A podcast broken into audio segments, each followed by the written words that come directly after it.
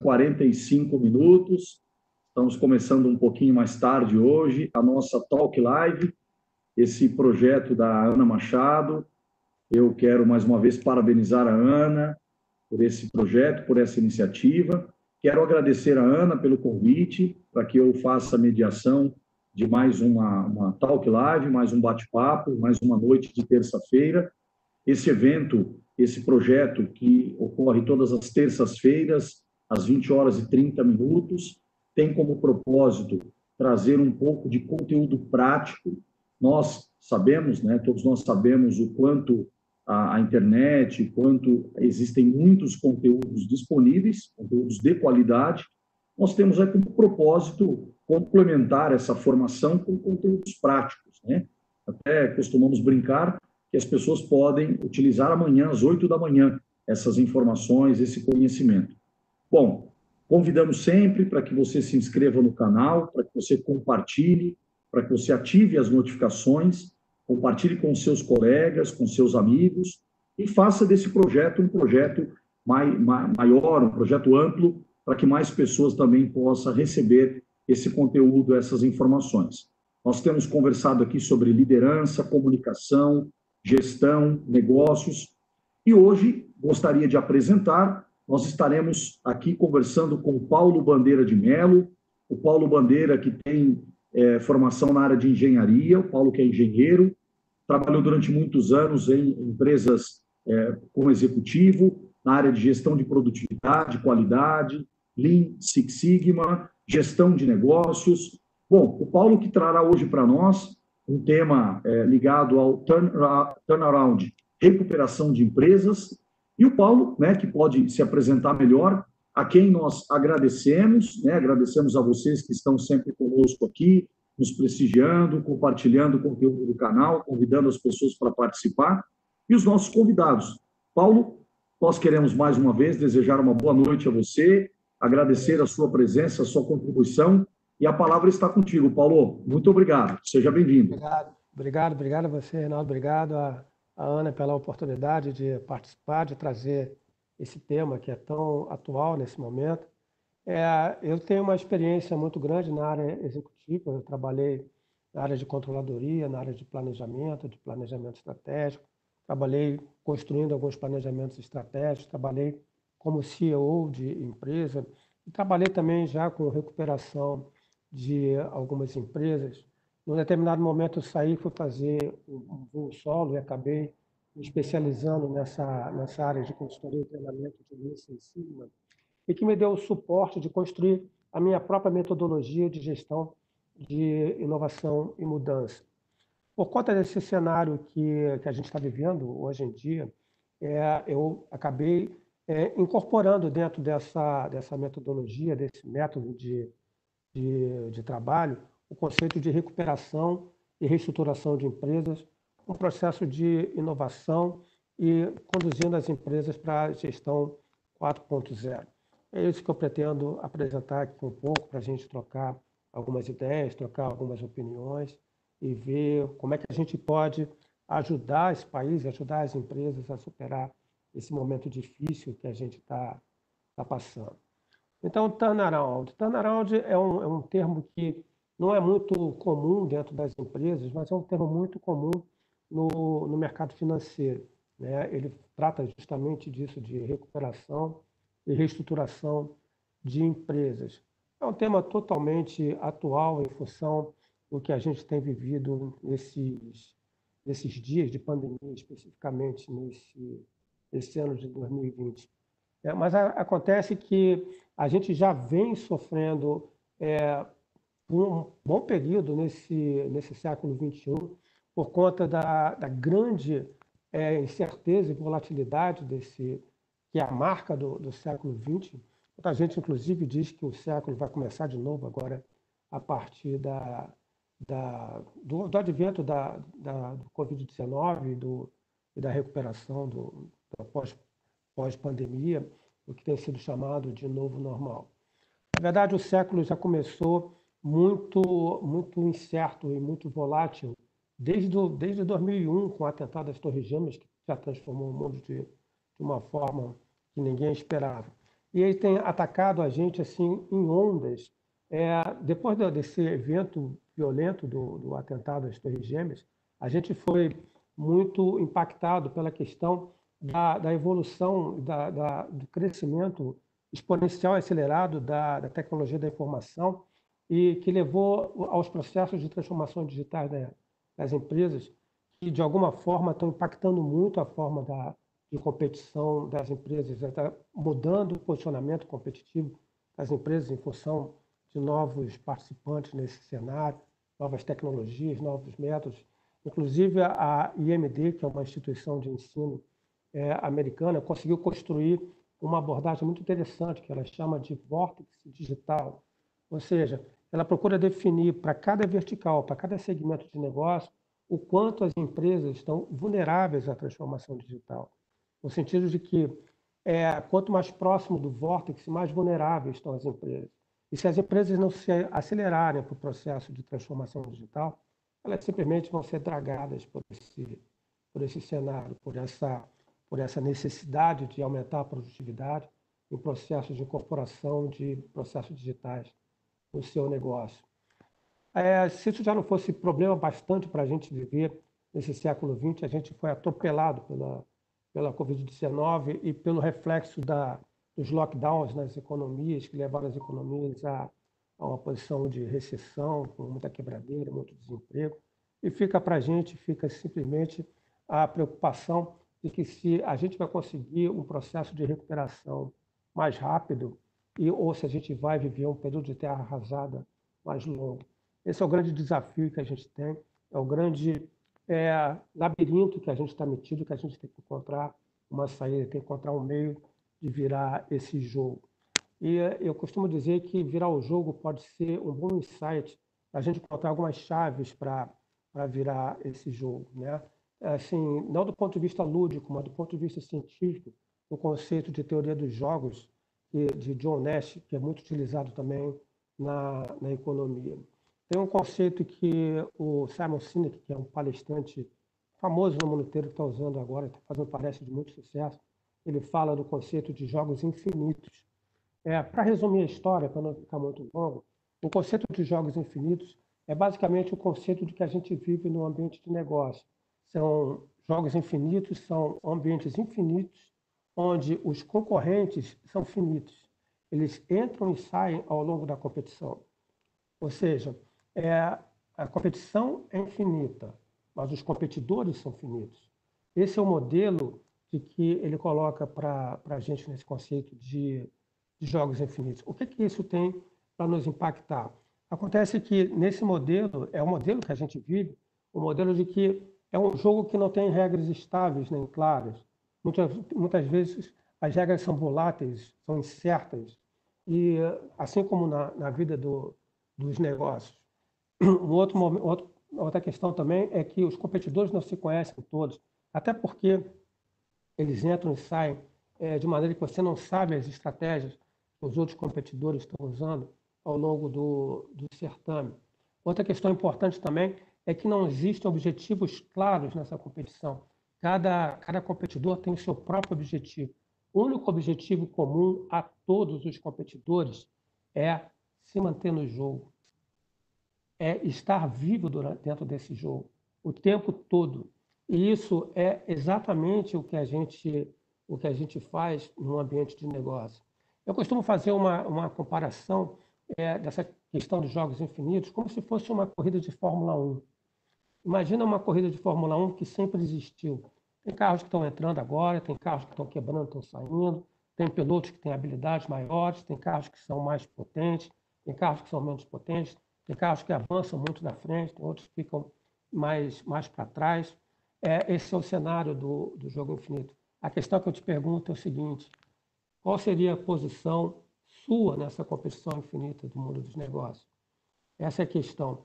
Só que nesse exato momento que a gente está vivendo hoje, aconteceu um acidente tão grave que entrou um safety car na pista.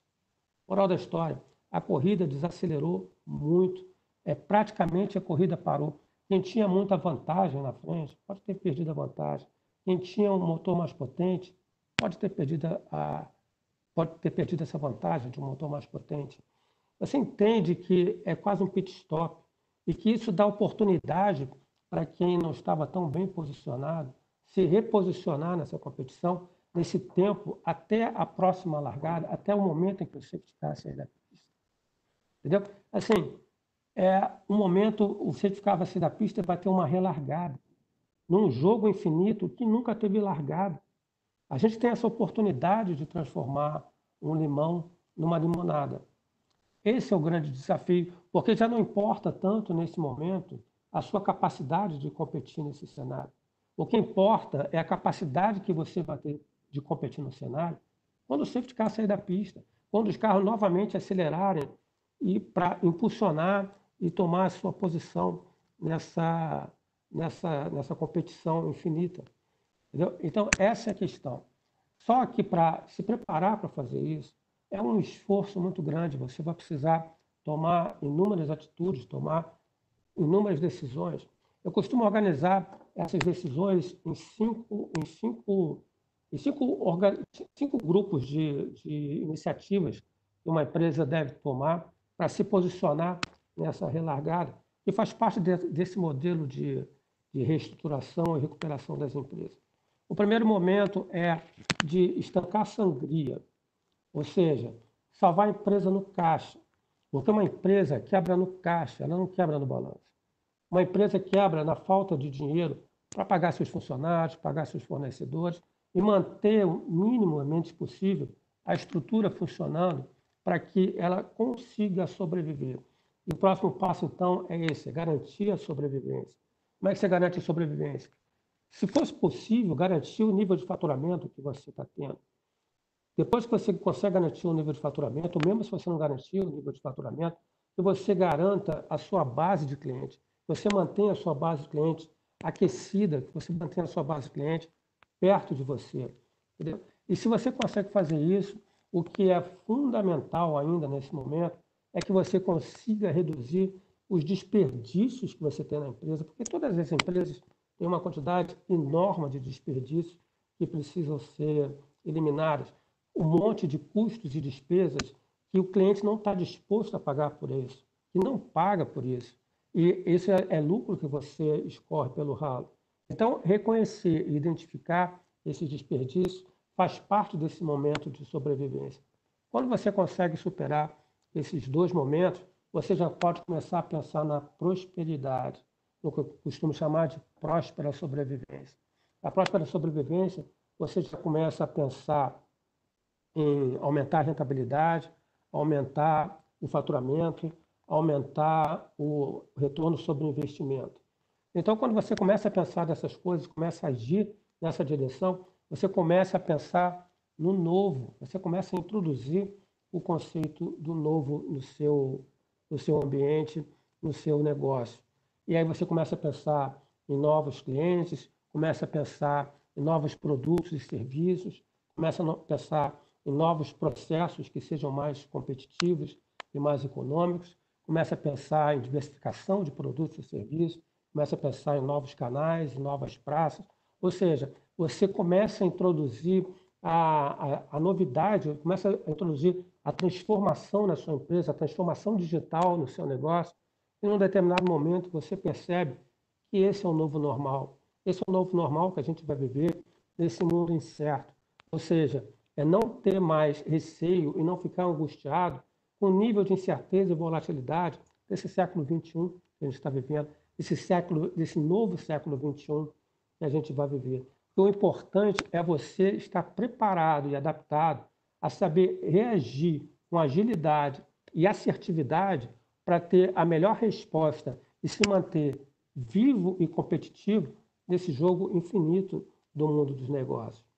Acontece que isso você pode precisar de muitas, muitas questões, pode precisar de novos skills, pode precisar de novas experiências e, principalmente, você vai precisar de um método, um roadmap, uma estrada, uma, um suporte para que organize e sistematize todo o seu processo de tomada de decisão daquilo que você tem que agir para transformar a sua empresa. Mas, assim, em todo o processo de evolução, você não precisa reinventar a roda. todo processo evolutivo, a gente pode pensar isso do ponto de vista até transcendental, é a gente evolui se apropriando da experiência, do conhecimento e dos métodos de quem já está um passo à frente da gente pode fazer.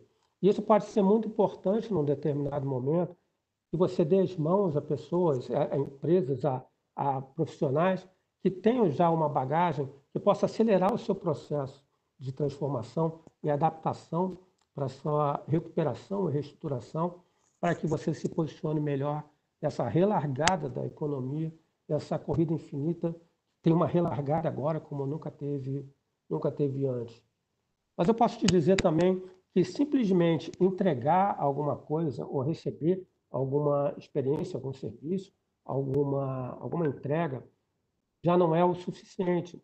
Porque a, a forma da, das empresas entregarem serviços, entregarem produtos, tem avançado tanto que já se criou um novo conceito, já não é suficiente simplesmente entregar o valor daquilo que se propõe entregar. É preciso você se comprometer com o sucesso do cliente, seja ele um, um consumidor final, seja ele que é alguém que vai usar o seu produto ou serviço para vender alguma coisa, para produzir alguma coisa, para entregar. Porque se você não se comprometer com o sucesso do cliente, se o cliente não tiver sucesso no uso do teu produto ou serviço, ele vai encontrar outro, outro fornecedor, ele vai encontrar outra empresa que ofereça esse valor para ele. Esse é um negócio que está se consolidando tanto que já virou um modelo de entrega e virou um método de trabalho que se chama gestão de sucesso do cliente. Eu aqui não vou explicar, porque isso só falar sobre gestão de sucesso do cliente já daria uma nova, uma nova palestra, uma nova, um novo talk, um novo workshop. Mas o, o que é importante você saber é que o, essa, esse modelo de gestão de sucesso do cliente foi desenvolvido pela Salesforce, a empresa que revolucionou o conceito de venda de software. Eles deixaram de vender software como produto e começaram a vender software como serviço, o conceito de SaaS, de Software as a Service. Em um determinado momento, eles passaram a vender software como assinatura, mas perceberam que as empresas estavam é, desistindo do, do, de continuar com a assinatura. Então, eles perceberam que eles precisavam se envolver com a gestão do sucesso do, do cliente deles e desenvolveram um modelo que é baseado em três pilares: no qualifying, no ongoing e no onboarding. O qualifying, ou seja, é fornecer todo o conteúdo para que o cliente ele use da melhor forma possível aquele produto ou serviço que ele está ele tá adquirindo. O, o onboarding é a forma como o cliente interage, ou seja, a forma como você entrega o produto, as especificações que você entrega, que são melhores adaptadas do ponto de vista de suporte, de ferramentas e de recursos. E o ongoing, que é a própria jornada em si do que seja o uso daquele produto ou serviço para que ele atinja o objetivo que ele quer atingir, tanto do ponto de vista da interação com o produto ou serviço, como do ponto de vista da interação com, com a empresa em si.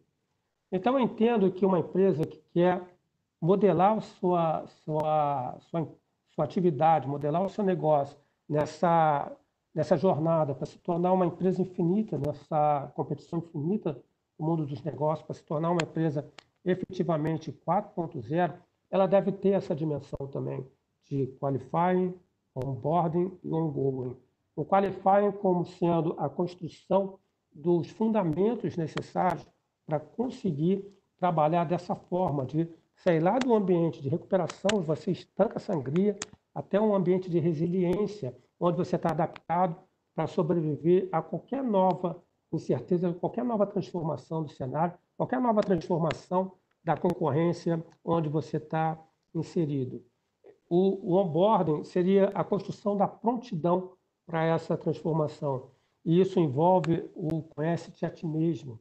Entendeu? Ou seja, você vai precisar reconhecer quem são as lideranças da sua empresa, capazes de conduzir esse processo, vai, vai precisar conhecer qual é a sua estratégia do seu modelo de negócio, aquilo que é fundamental, aquilo que você pode adaptar, quais são as pessoas chaves com que você pode conduzir, o seu exército principal, os seus, os seus comandantes que vão conduzir esse processo de transformação e principalmente aquela área chave onde se você colocar o seu melhor esforço vai trazer os melhores benefícios para aquilo que você estabeleceu como resposta a essa transformação que você precisa executar. E mais, você precisa definir que métrica mede o desempenho que você tem agora, que você considera insatisfatório. Isso a gente chama de KPI.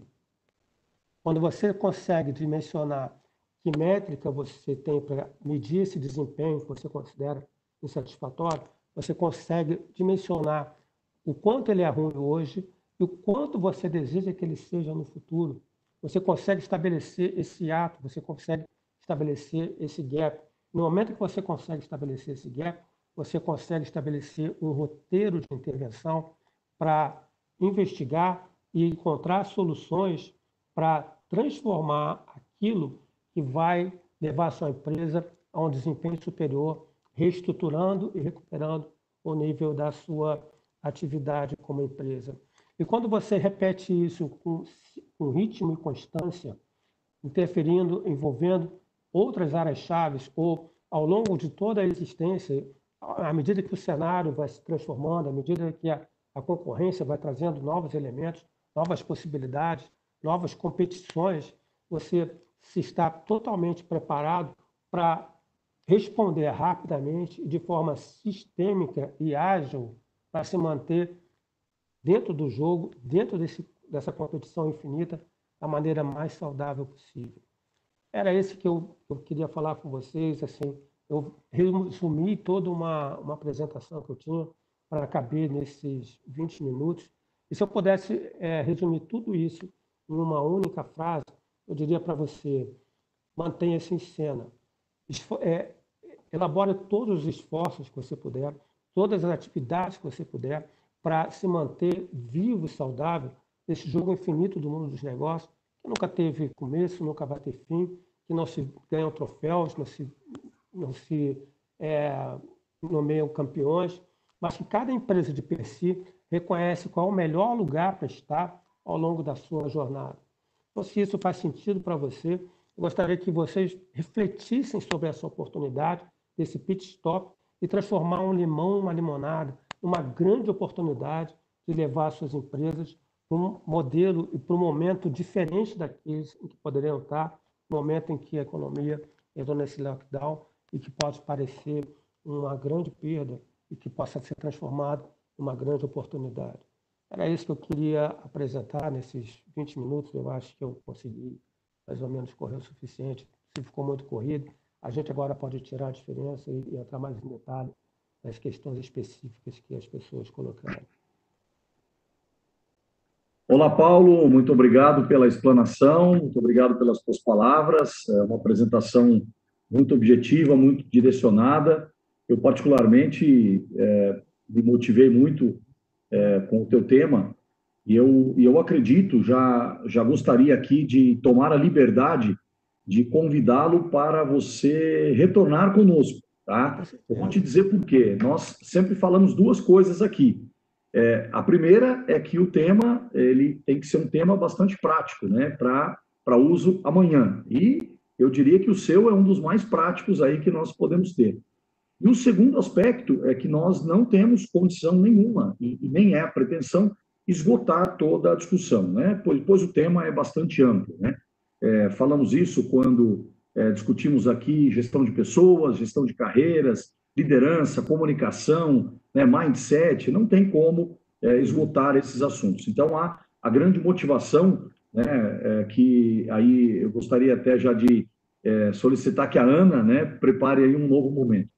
Bom, Paulo, vamos começar um bate-papo aí com algumas perguntas, né? É, bom, é, você sempre você está comentando e comenta e, e fala é, da questão da renovação corporativa, né? Não é simplesmente salvar a empresa. Então, eu queria que você falasse um pouco mais sobre isso. Quer dizer, o que, que no teu ponto de vista é essa renovação corporativa e não simplesmente salvar a empresa? Paulo, por gentileza. É, o que eu acho é o seguinte, assim, a gente tem um motivo agora. Assim, o motivo é essa, esse momento que a gente está vivendo. Porque a necessidade, ela já vem com a gente desde o final do século XX, desde o início do século XXI, com esse conceito que eu falei do vórtice digital, que mais ou menos tenta organizar qual é o grau de vulnerabilidade que as empresas estão em relação à transformação digital. É, existe um, um, desafio muito grande, principalmente para as empresas que são mais tradicionais, de trazer o, o, o conceito e o modelo de inovação. É, por um lado, é, pode existir uma certa resistência em, em partes da empresa, por outro lado, pode existir uma demanda muito grande, porque os profissionais que estão na empresa estão vendo acontecer gestão ágil, estão vendo acontecer processo de inovação, estão vendo acontecer várias coisas que gostariam de estar é, preparados e adaptados, entendeu? Então, assim, é preciso que uma empresa, primeiro, construa a mentalidade de que, assim, quando eu falo da empresa, eu falo daqueles que têm, têm poder de tomada de decisão, entendeu? São os tomadores de decisão, são os patrocinadores de qualquer, de qualquer processo de mudança. Essas pessoas precisam construir a consciência da necessidade? De, de entender que ou se transforma, ou a chance de, de perder parte significativa do negócio é muito importante. O que, que é? Cada um sabe melhor do que eu, porque eu não sei eu que vou saber entender o negócio da empresa. Mas certamente, dentro da estrutura da empresa, se você for buscar, tem muita informação, tem muito conhecimento. O que precisa é construir essa, essa, essa mentalidade, encontrar as pessoas chaves que vão conduzir esse processo e ter vontade e determinação de levar isso adiante. Existem modelos de gestão de mudança que focam muito fortemente na gestão humana da mudança, entendeu? de construção dessa, desse entendimento das pessoas que estão envolvidas com a mudança, porque é claro que isso gera uma, uma quantidade enorme de emoções contraditórias em pessoas, porque tudo que muda assusta, né? Porque se você está bem posicionado em determinada situação e alguma coisa vai mudar, é que nem o time de futebol quando eu troco o treinador. Entendeu? Quem está na reserva tem uma chance nova. Quem é titular vai ficar, opa, tenho que me mexer aqui para. Porque senão vou acabar perdendo a vaga. Então, assim, qualquer processo de mudança, ele traz uma, uma configuração de, de medo, de susto. Existem até alguns modelos de curvas de, emocionais dos profissionais ao longo do processo de mudança. Isso tudo é importante de colocar na mesa na hora de se considerar é, entrar no processo de mudança, que para muitas empresas deixou de ser importante para ser inadiável. Entendeu? Assim, dependendo do, do, do segmento em que está, deixou de ser importante para ser inadiável. Mas é claro que isso envolve muitas questões, e isso daria também um outro workshop só para a gente falar sobre isso mais detalhadamente. Sem sombra de dúvida, Paulo, muito bem colocado, e, e não é à toa que eu, que eu realmente percebo a, o quão, quão amplo é o, o, trabalho né, e a própria proposta. Inclusive, uma, uma própria mesa redonda né, de discussão seria interessante, porque né, são, são é, é, visões e, e, e, propósitos diferentes.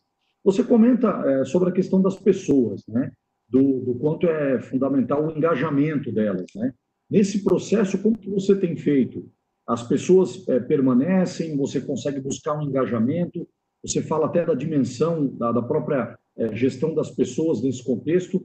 É, explica um pouco para nós como, como que se dá essa questão, sobretudo do engajamento das pessoas nesse novo processo né, no novo momento que a empresa depois passa não, a viver? Não tem, não tem regra, cara. Assim, tem, tem ambientes que são altamente receptivos, entendeu? Porque as pessoas, principalmente se as pessoas são mais novas, quem está na, em posições mais novas, são muito receptivas a mudanças. Tem, tem, tem outros momentos, tem outras situações que as pessoas são mais reativas e até sabotam os processos de mudança. Eu já vivi experiências de de sabotagem. Assim, o cara não acredita que aquilo vai acontecer, então age como se já não fosse acontecer. Ah, isso não vai acontecer, isso não vai ser. Entendeu? Assim, já lidei com a situação desse, desse ponto. Também já lidei com, com equipes assim altamente envolvidas e engajadas na, na mudança e transformação. O importante é você saber identificar essas pessoas e fazer um trabalho em cima delas. E, e assim, claramente, se eu não tiver adaptado, Amiguinho, prazer em conhecê-lo. Não dá, assim, um momento é outro, a gente precisa de um nível de engajamento, a gente precisa de um nível de agilidade, a gente precisa transformar algumas questões e você não está dando respostas. Eu preciso de respostas. Entendeu? O mundo está precisando de respostas. Entendeu? Agora, tem questões que envolve valores e culturas da empresa, que a gente tem que saber dimensionar até onde você pode ir para que a empresa não perca sua identidade também, entendeu? Tem, é, é, muito, é muito complexo você falar assim é, de que existe um, uma receita de bolo, um padrão. Não, existe. É, Existem alguns métodos de como você é, interage com as pessoas, como você avalia a prontidão para as pessoas.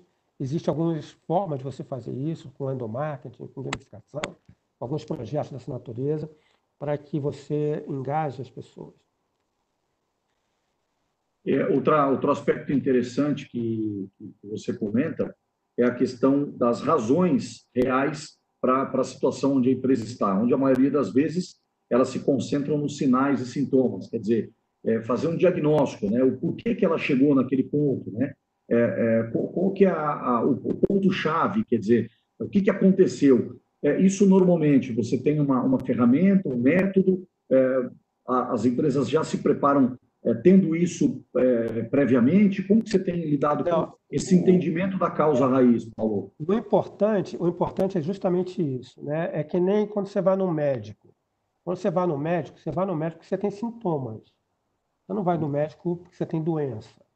Você vai no médico que tem, tem uma febre, está com dor de garganta, ou está com dor nas costas, está com dor no ombro. Isso é um sintoma de uma doença.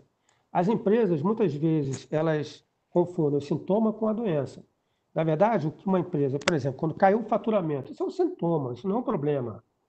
O problema é o que ela tem que descobrir porque o faturamento caiu. Isso é um processo de investigação, o que a gente chama de funil de, transformação, funil de inovação. Entendeu? A gente parte de uma área-chave, a gente identifica uma área-chave. Por exemplo, faturamento é uma área-chave. O faturamento é de mil dinheiros caiu para 700 dinheiros eu preciso recuperar ele para 1.200. Essa é a minha meta. Eu tenho, eu tenho uma área-chave, tenho uma métrica, que é, é o fator, que é o valor do faturamento, e tenho meu, minha visão de futuro, minha, tenho meu estado atual e minha visão de futuro. Aí você vai investigar por que, que é o faturamento. Pode ser um monte de coisa, pode ser o produto que envelheceu, pode ser a praça que não responde mais, pode ser uma concorrência que é mais, que é mais competitiva, que tem um produto inovador, pode ser relacionamento com o cliente que não está bom. Aí você tem um processo para investigar isso. Aí no momento que você encontra a causa raiz, aí você especula com as suas oportunidades que você tem para transformar. Porque as oportunidades vão ser muito ditadas também pela capacidade da empresa. Entendeu? Não pode ser assim, de repente, ah, vou montar uma planta industrial nova. Não, não adianta, não tenho dinheiro nem capacidade isso. Então, essa não pode ser a resposta. Tem que ter outra resposta. Tem, tem que mudar de nicho, tem que mudar de canal de venda, tem que mudar. Ou seja, as soluções têm que ser encontradas compatíveis com a estratégia da empresa e compatíveis com a capacidade da empresa. É por isso que é um processo, por isso que não tem receita de bolo, entendeu? E, e mais do que receita de bolo, não tem, não tem um método pronto também, é o que a gente chama de modelos híbridos, porque dependendo do departamento, dependendo da empresa, pode ser um processo de, de agilidade, pode ser um processo de funil de inovação, pode ser várias soluções, entendeu? É, mas o importante é entender que você parte de uma área-chave, parte de, um, uma boca larga de funil, onde você vai afunilando para a causa raiz do problema. Depois com a causa raiz do problema, você abre as especulações das alternativas de resposta, depois você afunila para aquela que é mais adequada à sua, à sua possibilidade e parte para o plano de ação de, de execução daquela, daquela alternativa que você escolheu. Então, é assim, é uma sucessão do processo decisório que tem que ter uma, um patrocínio forte, uma liderança forte na empresa, para que isso seja conduzido. Entendeu? E seja muito alinhado com a, com a capacidade, com as oportunidades da empresa. Quem tem procurado você normalmente são os, os principais líderes da organização, Paulo? É, tem que ser, na verdade, tem que ser é, a liderança, ou pelo menos alguém que tenha o patrocínio disso, ou seja, que venda dentro da empresa esse projeto, entendeu? Porque se não tiver um patrocinador, não anda. E quando eu falo patrocinador, quando você chega em empresas de, de um porte, quando a empresa é menor, é o próprio dono que a gente conversa, entendeu? Porque o, o cara é, é, quem toma as decisões e que tem o processo decisório.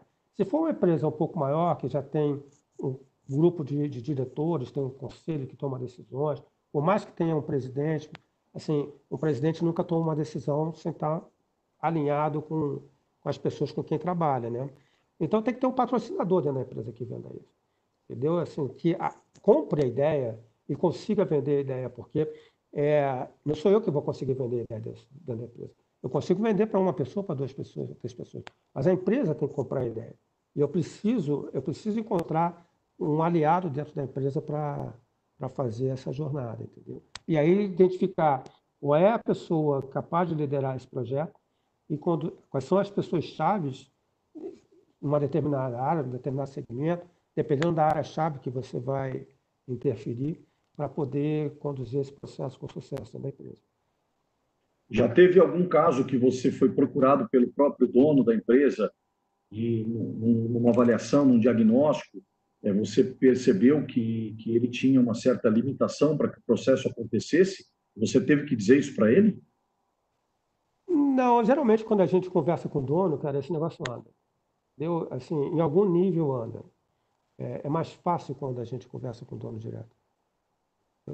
É, pode não ser tudo que, que eu gostaria que fosse feito, entendeu? Mas, assim, alguma, alguma coisa acontece. Eu, eu tenho essa experiência de que uma, pelo menos uma parte do processo.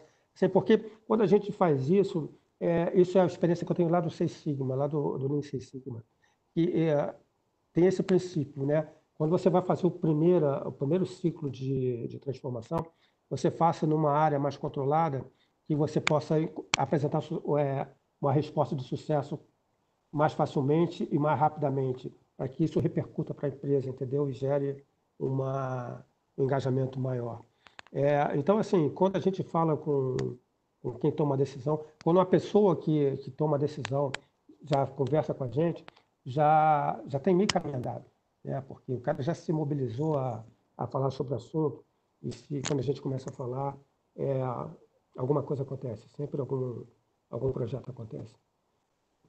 Ou seja, na tua experiência, quando o próprio dono te procura, ele já, já tem um mindset de mudança, né? Já, já, já tem, pelo menos está querendo, pelo menos está querendo comprar. Sabe aquele negócio quando você. Eh, tem uma história que fala isso, né? Assim, você compra pela emoção, o racional justifica a sua compra, né? O cara, quando, quando ele vem conversar com você, ele quer que você convença ele de que ele precisa fazer aquilo, mas ele internamente ele já comprou que ele precisa fazer alguma coisa. Ele só precisa é que você convença o racional dele de que aquilo deve ser feito. O cara fala assim, pô, isso faz sentido, vamos, vamos fazer, vamos fazer em cima disso, vamos trabalhar em cima disso um pouco do teu trabalho é tal, talvez um pouco de venda também, né? Você... Ah, muito, muito. Eu estou vendendo o tempo todo, assim, porque, assim, eu, eu, não falo venda porque eu falo conscientização, entendeu? Porque se vende é, é, é a necessidade. A necessidade é que, é que vende. Né? Muitas vezes você tem que tangibilizar, né? Porque essa questão, porque como a gente fala muito é, do ponto de vista genérico, é pegar o gancho e tangibilizar para a pessoa entender da demanda dele, qual é a, qual é a necessidade, conseguir já criar um, um cenário onde você reconheceu, já, já, você já consegue reconhecer qual é a área-chave que está na cabeça dele, mas ele não consegue ainda sistematizar, e você consegue tangibilizar esse processo em cima dessa, dessa área-chave que ele tem ali meio difusa na cabeça dele, mas ele não conseguiu tangibilizar. E, e aí a gente consegue a gente consegue fazer dessa forma. Paulo, você falou sobre produtividade. Você identifica, conhece alguma ferramenta que pode potencializar melhor é, essa, essa, performance de produtividade? Você tem é, aconselhado, utilizado alguma coisa nesse sentido? Qual é a tua é, esse, esse, tem duas ferramentas hoje. Assim, é, eu fiz uma ferramenta minha baseada no Seis Sigma, porque o Seis Sigma tem uma estrutura muito pesada para as empresas de menor porte ela tem um overhead caro, porque ela tem que formar gerente de projeto, enfim. E aí eu simplifiquei um pouco essa metodologia para poder trabalhar com pequeno e médio empresa.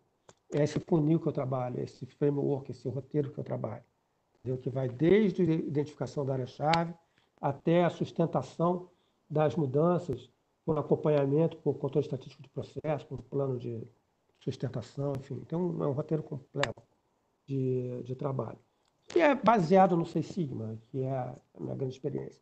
Hoje em dia já existe é, outra metodologia. Eu tenho um amigo meu que está desenvolvendo até uma certificação de tem sido chamado de aqui é Business Agility Management, é gestão por agilidade, entendeu? Que é baseado em Scrum, então. mas isso é que eu falo para ele, isso ainda é isso ainda não conversa com quem, quem tem lideranças mais tradicionais, mais convencionais. Isso conversa mais com, com o pessoal de startup, com gente mais nova, está trabalhar, está acostumado a trabalhar com sprint, está acostumado a trabalhar com, uma velocidade maior de, de projetos, um outro nível de, de situação. Mas ainda não conversa com essa com essa estrutura mais, mais tradicional. É uma mudança muito grande, é uma pirueta muito grande para levar. Então, esses processos assim mais mais, mais inteligível para você reconhecer que você parte de uma área-chave. No fundo, no fundo, é tudo a mesma coisa. Você parte de uma área-chave até encontrar lá uma solução final que você implanta e, e, e, sustenta aquilo através de um sistema de medição, é, é mais fácil de você, de você conduzir. Tem empresas, cara, que têm dificuldade até de ter um demonstrativo de resultado, entendeu? É, tem empresas que você ainda tem que montar um demonstrativo de resultado, que ainda não consegue entender exatamente o que é uma margem de contribuição, o que é um custo fixo. Assim, geralmente empresas que tiveram uma aceleração muito grande, que surgiram da área técnica, não surgiram da área administrativa nem da área de planejamento, e acaba que cresceu tanto que essas áreas ficaram muito atrofiadas. Então a empresa acaba sendo um pouco desorganizada. E a gente tem um esforço de, de organização disso também. A falta de ferramentas básicas, como você citou, uma DRE, um, uma análise de, de é, financeira, ou, ou mesmo um, um, método de informação de preço e custeio, você acaba enfrentando, inclusive. É, algumas isso, coisas, isso, em alguns lugares a gente enfrenta esse problema. Invariavelmente, isso pode ser é, traduzido, em alguns casos, como a própria causa para que a empresa é, passasse a, a, a não operar numa situação estável. Porque, né? é, porque eu tive um professor meu que ele falava assim, o que não é, contro... o que não é medido não é controlado. Entendeu? Assim, é, quando a gente fala... É, meu professor de controladoria, quando eu fiz o MBA. É, ele falava o seguinte, o sistema de controle não serve para controlar ninguém. Porque o sistema de controle controla o que já passou, você não controla o que já passou. O que você faz é, como o cara sabe como vai ser medido, você induz o comportamento dele. Entendeu? Então, assim, se você não tem nenhuma forma de controle, você não sabe como o cara vai se comportar, como o seu profissional vai se comportar. Você não sabe, não tem como medir a performance dele. Então, no momento em que você estabelece qualquer sistema de controle, você já está induzindo as pessoas de como é que elas vão trabalhar, como é que elas vão ser cobradas pelo resultado. Então, isso, só isso já é fundamental, só isso já traz, já traz uma, um diferencial muito grande. Agora, isso encobre um monte de outras questões, entendeu? Isso acaba encobrindo um monte de outras dificuldades, outros problemas que, que a gente acaba investigando na empresa. O importante é entender que as respostas, na maioria das vezes, está dentro da própria empresa, entendeu? Reconhecer o problema está dentro da própria empresa. A gente pode até ajudar com o que a gente conhece de oportunidade de solução de tecnologia, somente na área de gestão, algumas na área industrial a gente tem acesso, a gente tem acesso, eu como sou, sou membro lá da, da então a gente acaba tendo acesso a, a muitas coisas diferentes que estão acontecendo, alguns ecossistemas de inovação, algumas, algumas, algumas iniciativas que trabalham com o ecossistema de startups, então tem muita coisa acontecendo e tem muita oportunidade para quem quer se aventurar nessa dessa área de transformação digital, tanto na parte de gestão, como na parte, na parte de processo, na parte de, de condução, entendeu? Nessa, nessa questão, Paulo, da, do, dos sistemas de custeio, de, de, da relação de, de sistemas utilizados, você tem identificado, na tua experiência, algum, algum método de custeio não adequado e isso acaba é, gerando, por exemplo, né, versus né, uma situação de empresas em condições não adequadas financeiramente, quer dizer, pode ser que ela esteja usando um método de custeio errado. É, como que é isso na tua experiência? Você tem observado? Isso resgata aí para nós, por gentileza, aí para é. nos trazer algo.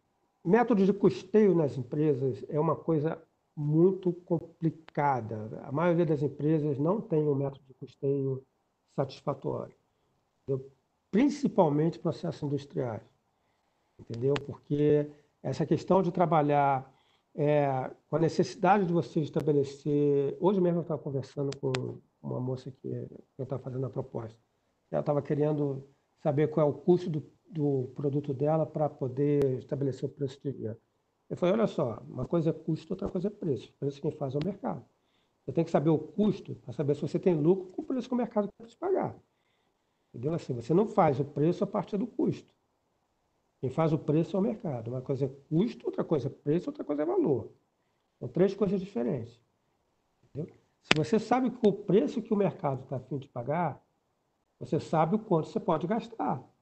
Então, assim, o modelo de custeio, ele serve para você entender onde é que você está gastando e tentar minimizar aquilo. Então, por exemplo, quando você trabalha com uma estrutura de custo fixo muito alta, como muitas vezes a indústria, trabalho com o que a gente chama de alavancagem operacional, é, talvez o problema do custeio seja a, a escala de produção. Entendeu? Porque se você tem, por exemplo, uma planta para produzir até 50 mil itens e está produzindo 10 mil itens, é claro que o seu custeio vai ser muito maior. Entendeu? E, isso é complexo na hora, porque o que, que você faz? Você diminui a tua planta ou você faz um esforço para vender mais? entendeu? Ou arranja um outro processo produtivo que seja mais escalar.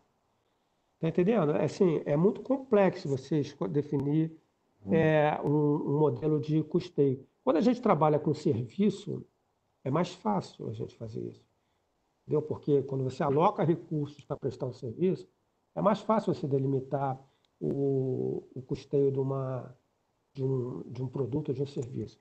Mas quando a gente trabalha com escala de produção, é, que tem um grande custo fixo, a gente geralmente trabalha com margem de contribuição. Entendeu? E aí é muito difícil que escala, você tem que definir que escala você quer atingir, que, qual é a tua meta de escala e saber qual é a margem de contribuição que você quer daquele produto. E trabalhar da forma de reduzir o máximo o seu custo fixo, aumentar o máximo o seu custo variável, mas nem sempre isso é possível. Né? Por isso, hoje em dia, é, Hoje em dia, você fala menos em, em cadeia de valor, se fala mais em ecossistema, em que você terceiriza partes do processo e você paga na medida que você, que você produz o que você tem as demandas para entregar.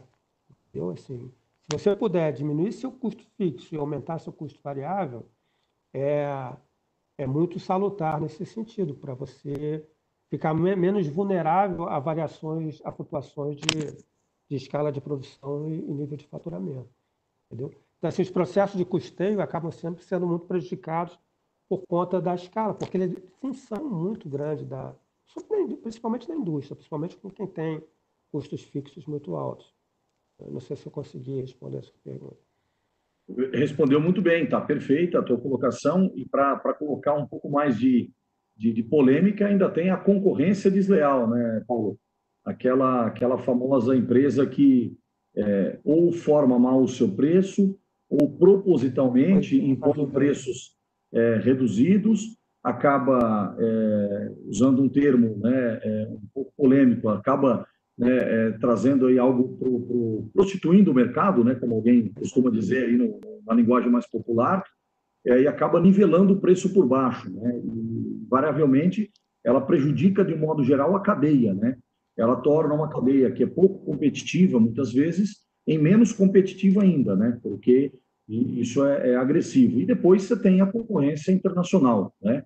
A gente está num, numa situação de país, é, num país pouco competitivo, né? Onde você estar, uma empresa estar instalada aqui ou em Singapura, ela teria por si só o ambiente externo né, uma diferença bem significativa enquanto modelo de, de país, né, seja para em relação a custo Brasil né, e, e, a outros incentivos. Muito embora nós tenhamos um mercado interessante aqui, né, então, pelo ponto de vista de mercado, nós podemos ter uma situação de competitividade a, a ser explorada, né, mas essa questão da concorrência desleal, acho que você deve encontrar isso né, em alguns diagnósticos, né, alguém que diz para você, olha, não tem como concorrer, olha o que o meu concorrente está vendendo.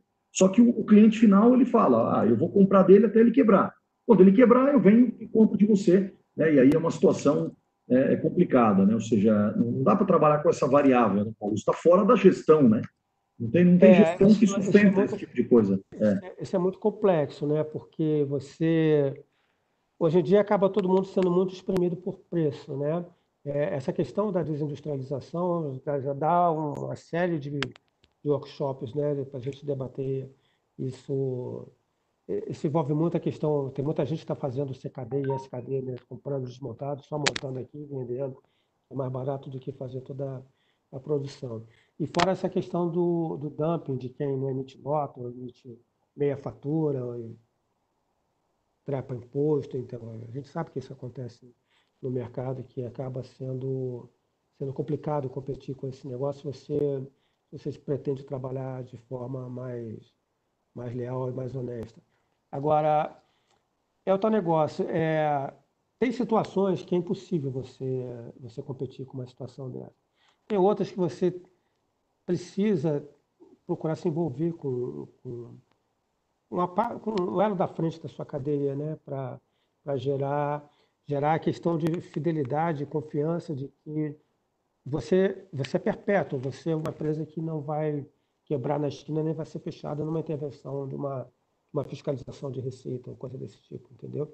É, então, às vezes, não tem jeito, cara. É, é segurar o preço e convencer o fornecedor a pagar um pouquinho mais caro, se ele tiver condição de pagar, tentando agregar outros valores que não seja simplesmente o valor do produto que está entregando.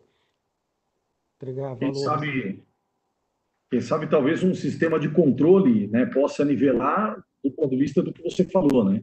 Ou seja, se tem uma fiscalização mais rigorosa, essa empresa que está operando num, numa situação, vamos dizer, mais ou menos, ela pode ser é, facilmente identificada, né? E aí, é, é, ou seja, se ela está atuando de forma é, pelo menos leal, né? Ou seja, se a concorrência é leal, se ela é realmente muito produtiva, competitiva, por isso ela tem um preço de venda menor, né? Isso quando estamos falando de duas empresas. E acaba tornando a situação dela é, uma situação desfavorável do ponto de vista financeiro, né?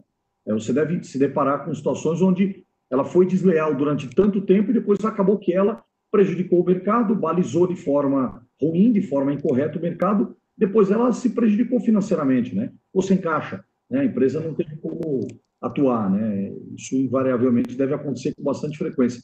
Ô, Paulo, tem uma curiosidade sobre a questão dos KPIs que você mencionou, é, ou seja, é, percebo o quanto são importantes, né?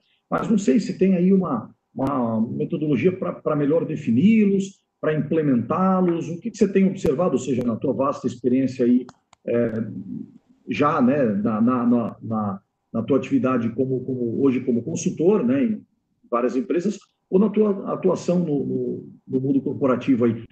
Essa questão dos KPIs, como que você tem observado aí? Existe uma, uma forma, uma metodologia? Como você entende essa questão? KPI, assim, em, em, várias áreas existem alguns padrões de KPI. Inclusive, existe uma, uma empresa, uma plataforma, acho que australiana, KPI Fire, que ela te dá benchmarking de KPIs em vários segmentos de negócio, em várias regiões do país, do mundo, no Brasil, na Europa, nos Estados Unidos, entendeu? Então, assim, alguns segmentos têm alguns KPIs que são padrões, que você pode fazer benchmarking de mercado entendeu? Assim, na área de produção, na área financeira. Porque, no fundo, o que você procura fazer é amarrar é, um KPI operacional, um, um, indicador operacional, que tenha reflexo num, num indicador financeiro. Entendeu? Enquanto ele vai, quanto esse indicador operacional, por exemplo, é, tax time, quanto, quantos itens uma máquina costa por minuto, isso é um KPI entendeu? de uma determinada área. Entendeu? Isso tem reflexo no KPI financeiro. Quando a gente define um, um problema para poder definir uma solução, muitas vezes a gente define em função do KPI operacional que vai ter reflexo no KPI financeiro, entendeu? Sim, essa máquina está me dando uma, uma produção pequena, entendeu? Ela está me dando uma resposta pequena. Assim, as máquinas normalmente, os equipamentos normalmente já vêm de fábrica com uma configuração e uma especificação de KPI. Muitas vezes esses KPIs já são próprios de benchmarking de mercado, entendeu? Então é só você traduzir e saber como é que você amarra isso, como é que você identifica que isso está impactando o, o financeiro. Porque, em última instância, a gente sempre procura alinhar o desempenho daquela área-chave com o impacto que tem no resultado financeiro. Entendeu? E, e, e alguns, assim, nas, nas áreas muito, muito específicas, têm padrões internacionais de, de, de atuação. Entendeu? De atuação. Bom, Paulo, é, eu ficaria aqui por muito mais tempo batendo um papo contigo. Né? Você já demonstrou claramente que é uma pessoa com muito conhecimento, com uma vasta experiência. Gostaria de deixar registrado aqui, pedir para que a Ana é, faça o convite para que você esteja é, mais uma vez trazendo a, a tua contribuição. É, gostaria de deixar né, a, a, aí um momento para que você é, coloque as tuas considerações finais, por gentileza, Paulo, tuas, tuas palavras finais aí para nós, uma mensagem final, por gentileza.